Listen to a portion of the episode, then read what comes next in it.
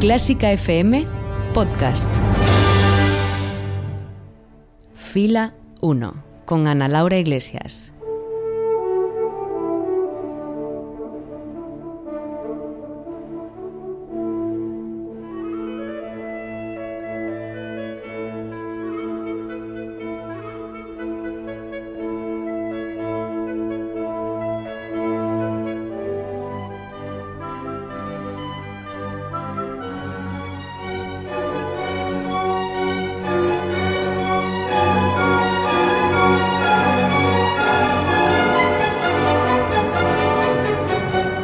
¿Qué tal? Saludos un día más desde un nuevo concierto a la carta que está a punto de comenzar, en el que nos disponemos, como cada semana, a sumergirnos en una de las principales obras de la historia de la música, obra que sin duda pertenece a nuestra gran protagonista, la mejor música del mundo. Así que bienvenida, bienvenido a Fila 1.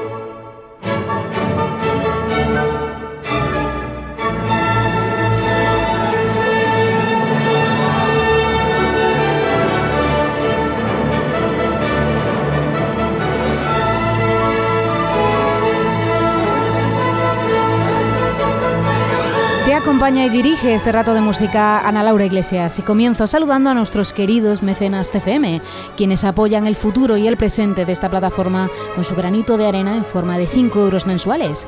Si quieres sumarte a ellos y ellas, entra en clásicafmradio.es y descubre cómo sumarte a la gran familia de Clásica FM siendo nuestro mecenas. Y te recuerdo que todos los podcasts de esta casa están en iVoox, donde tienes también un canal específico con todos los programas de fila 1 y también en la app podcast de iPhones. Si lo prefieres, te acompañamos las 24 horas del día en nuestra emisión online ininterrumpida en clásicafmradio.es, donde Fila 1 se emite cada día a las 12 y a las 7. Y de puntillas pasamos por nuestras redes sociales. Síguenos en Facebook, en Instagram y en Twitter con el nombre Clásica FM Radio y el hashtag Fila 1 para este programa. Hoy en Fila 1 escuchamos una obra sorprendente y llena de contrastes con la que su atormentado autor quiso evitar una maldición histórica y cuyo resultado es una obra elocuente, divertida y sobrecogedora a partes iguales. Esto es Fila 1 de Clásica FM Radio. Comenzamos. Hola, soy Patricia Sabarís y el martes pasado pude ver a la Sinfónica de Londres gracias al regalo por ser mecenas de Clásica FM. La verdad es que fue uno de los conciertos sinfónicos que más he disfrutado y tanto la orquesta como el solista nos regalaron una interpretación sublime. Gracias, Clásica FM. Patricia ha sido la primera, pero tú puedes ser el próximo en ganar una entrada doble valorada en más de 250 euros. Próximo sorteo, entrada doble para ver a la Filarmónica de Luxemburgo con Gustavo Jimeno el lunes 12 de noviembre en el Auditorio Nacional de Música de Madrid. Sorteo viernes 9 de noviembre. Hazte mecenas antes de este día por tan solo 5 euros mensuales y participarás automáticamente en este sorteo. Más información en la pestaña Hazte mecenas de clásicafmradio.es. Colabora Ibermúsica. Fila 1 con Ana Laura Iglesias.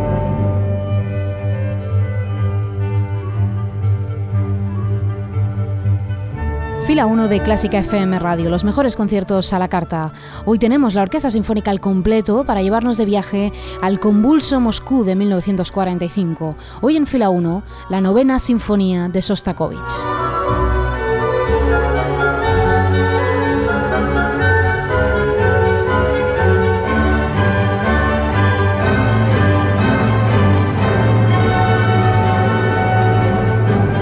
Tras la guerra recién ganada contra los nazis, Stalin esperaba una novena sinfonía de Sostakovich, ya no solo a la altura de la gran victoria bélica, sino también la consecuente conclusión a las dramáticas sinfonías de guerra del mismo autor, sus sinfonías número 7 y número 8, circunstancias sobre las que además sobrevolaba la mítica maldición de la novena, según la cual la mayoría de los grandes compositores habían muerto tras componer su sinfonía número 9.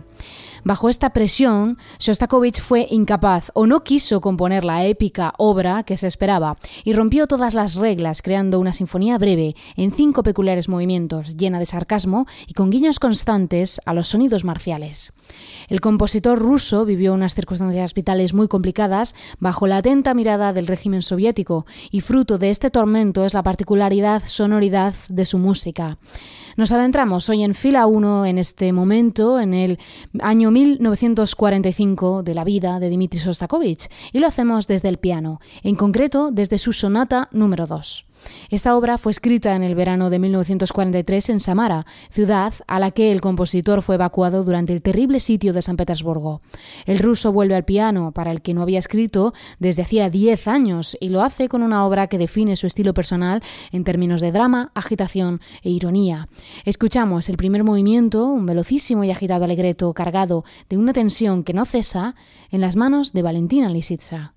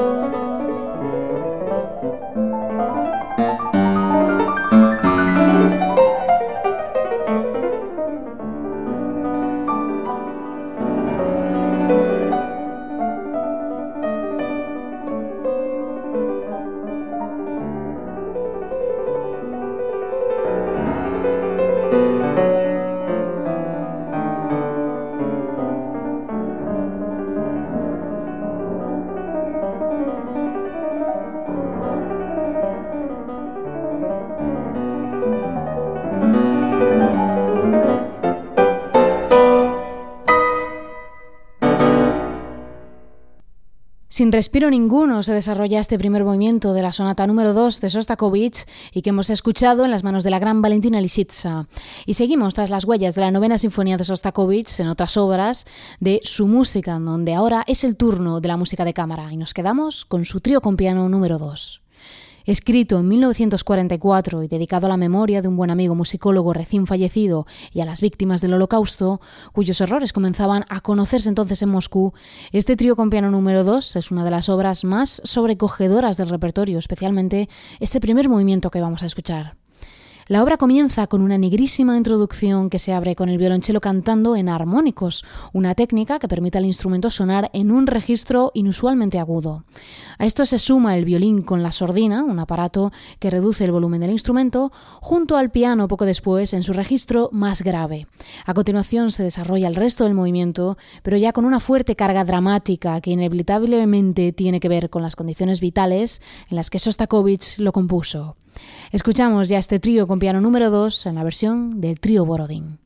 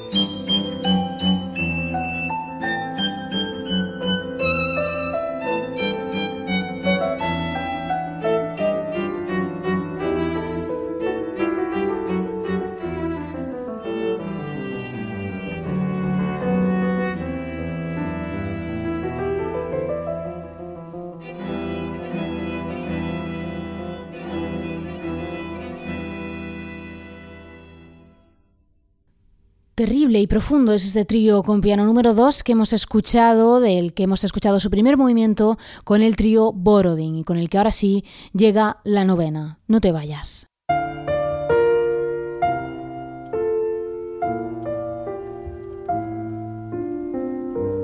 Clásica FM. Algo que no te esperas. Fila 1 de Clásica FM Radio, los mejores conciertos a la carta. Escucha preparada, orquesta en el escenario, llega ya la novena sinfonía de Sostakovich. 1945 fue sin duda un duro momento en la vida de Sostakovich, al igual que para el resto de la sociedad, unas circunstancias que, como hemos comprobado, quedaron íntegramente plasmadas en su música. Quizás el culmen de esta tensa situación es en realidad su novena sinfonía, la que estaba llamada a ser su gran himno victorioso hacia Stalin y que se materializó casi como una música ligera que hacía burla de alguna forma al régimen. Sin embargo, muchos autores no ven un ápice de ligereza en una obra compuesta con tales intenciones, de tal forma que estaríamos ante su respuesta contra la violencia, contra la cultura de la guerra y contra cualquier celebración bélica tras los horrores vividos en los años previos. Así, Sostakovich dibuja esta sinfonía en cinco breves movimientos. El primero de ellos nace con aires humorísticos y militares y transcurre de forma muy ligera. Sin embargo, el segundo movimiento revela una oscuridad contenida en la sonoridad calmada e introspectiva.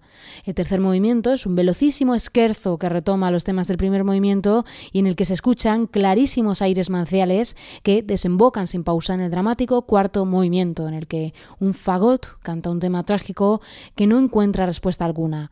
La sinfonía se cierra en su quinto movimiento con una recapitulación de los temas con aires casi circenses que explotan en un único golpe final.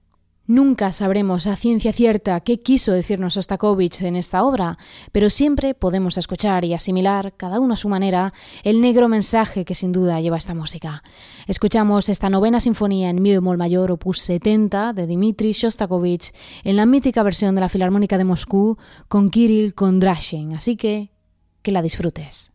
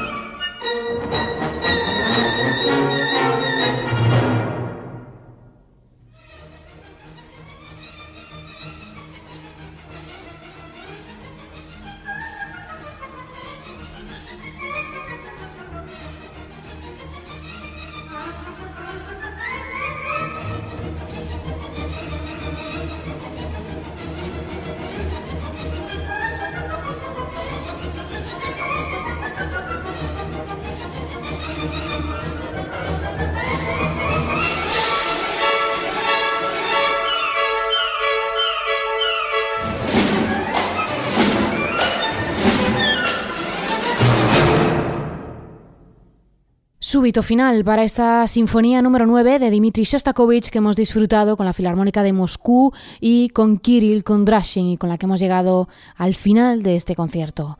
Te esperamos en Facebook, en Instagram o en Twitter con el nombre Clásica FM Radio, también en WhatsApp en el número 722254197 o si lo prefieres en el email contacto arroba clásicafmradio.com. Recibe un saludo de Ana Laura Iglesias y hasta el próximo concierto. Adiós.